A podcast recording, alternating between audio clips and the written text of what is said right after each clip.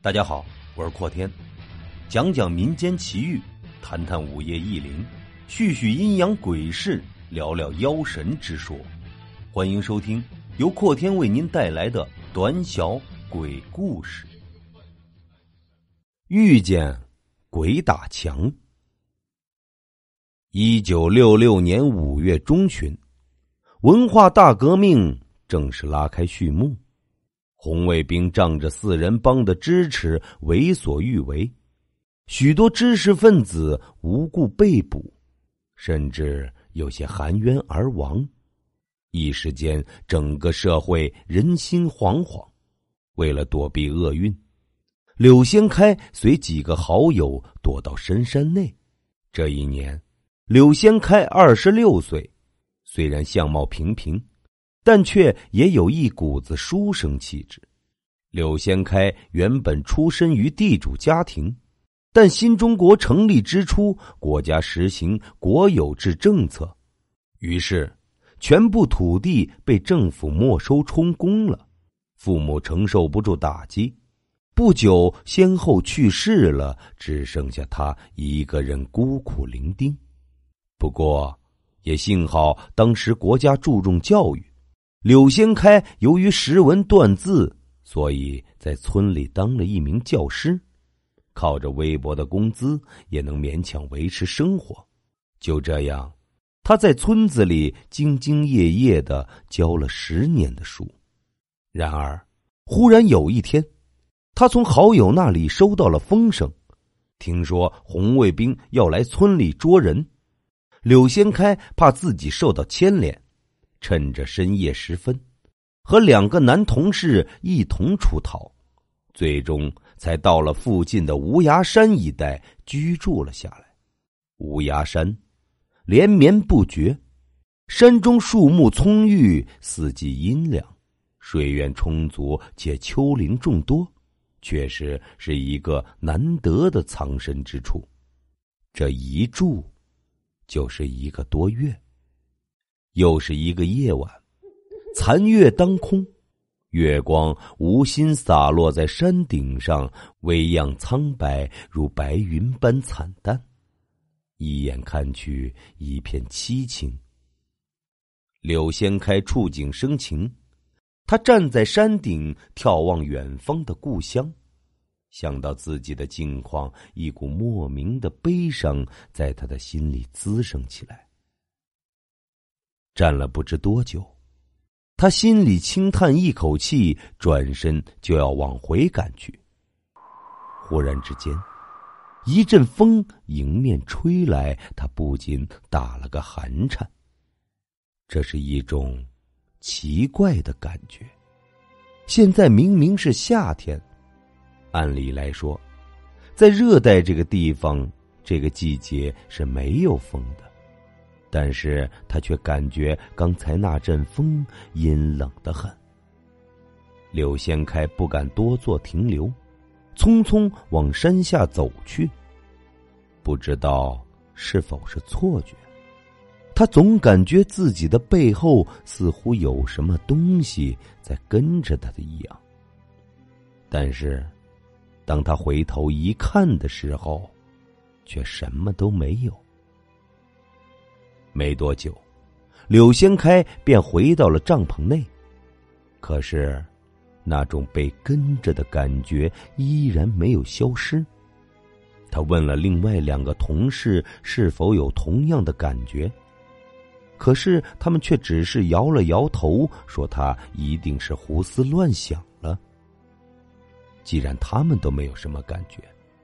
柳先开也认为，大概是这段时间过于疲劳，所以自己开始胡思乱想了。于是，他深吸了几口气，压下心中的不安，闭上眼，开始休息起来。当他在睁开眼睛的时候，看了看天色，已经是黄昏了，他不禁大吃一惊。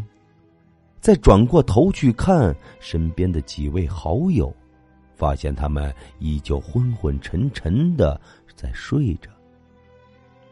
自醒来之后，他的眼皮就一直不停的跳动，总感觉有什么不对劲的地方。于是，他推了推身旁的一位好友，可是，推了好一会儿，他并没有什么反应。睡得这么沉，难道他们昨晚熬通宵了？柳先开疑惑的嘀咕着，紧接着，他又去推了推另外一位同事，但是那位同事依旧没有反应。面临这种情况，柳先开的内心变得愈发不安起来。他伸出手指横在两个人的鼻孔前一探，发现那两个人竟然没有了呼吸。这样诡异的一幕顿时令他感到毛骨悚然。在这一刻，他忽然之间想起了昨晚那种被窥视的感觉，他确信。自己一定是遇到鬼了，他吓得连连后退，转身仓皇的就向远处逃去。虽然他不知道自己为什么可以平安无事，但现在这里只剩下他一个人了，他也没有胆量继续在这里待下去了。一路上，他不知被绊倒了多少次。一身朴素的衣服变得破破烂烂，全身上下被划出无数道触目惊心的血痕。剧痛与饥饿一并袭来，汗水不断的从额头渗出，他的嘴唇变得异常的苍白，双腿仿佛被灌满了铅一般寸步难行。虽然感到非常的难受。但是，一想起那些诡异的情况，他不敢停下。不知不觉，夜幕降临，微弱的星光洒落，一阵阴冷的风从柳仙开的身旁呼呼而过。柳仙开心中一紧，呼吸变得急促起来，他感觉自己的心脏砰砰的跳着，像是要跳出来一样。走了很久，他终于跑不动了，便停在一棵树前，开始气喘如牛。他的目光向四处打量，不经意间，他发现林间不远处有一个小孩背对着他，一边拉尿一边吹着口哨。这个人很矮，他身着一身黑色的长袍。如果仔细一看，便可以发现他的双脚根本就没有着地。看到这一幕，柳千开哪里还不明白自己撞了鬼呢？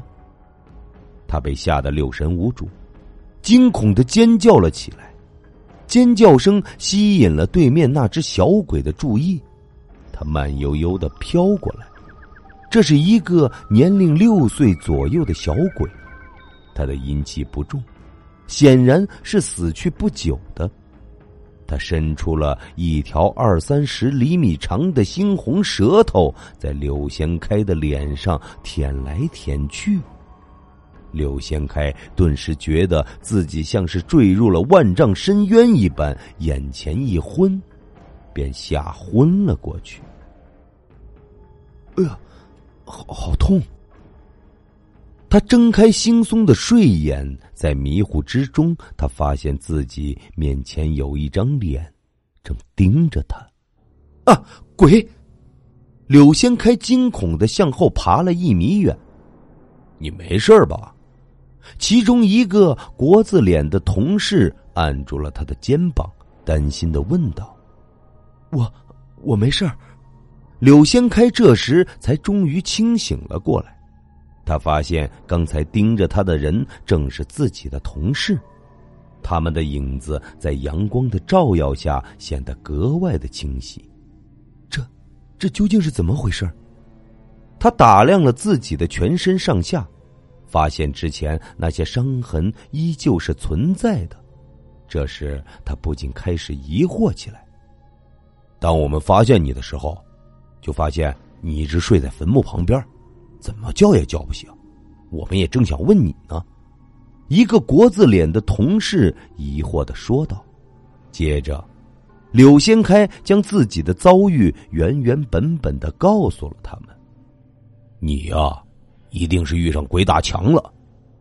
包子脸的中年男子解释道：“他对灵异一类的书籍涉猎较多，所以最有发言权。”他思索了一会儿，继续补充道：“这鬼打墙中有真有假，有的人甚至会在虚幻与真实的世界中死去。